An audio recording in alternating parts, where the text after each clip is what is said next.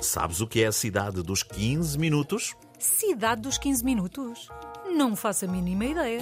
É um conceito que defende que os serviços essenciais como a educação, a saúde, o comércio, a cultura, os espaços verdes e o lazer devem estar à distância de 15 minutos. 15 minutos? Bem, se forem 2 horas e 15 minutos, talvez seja possível.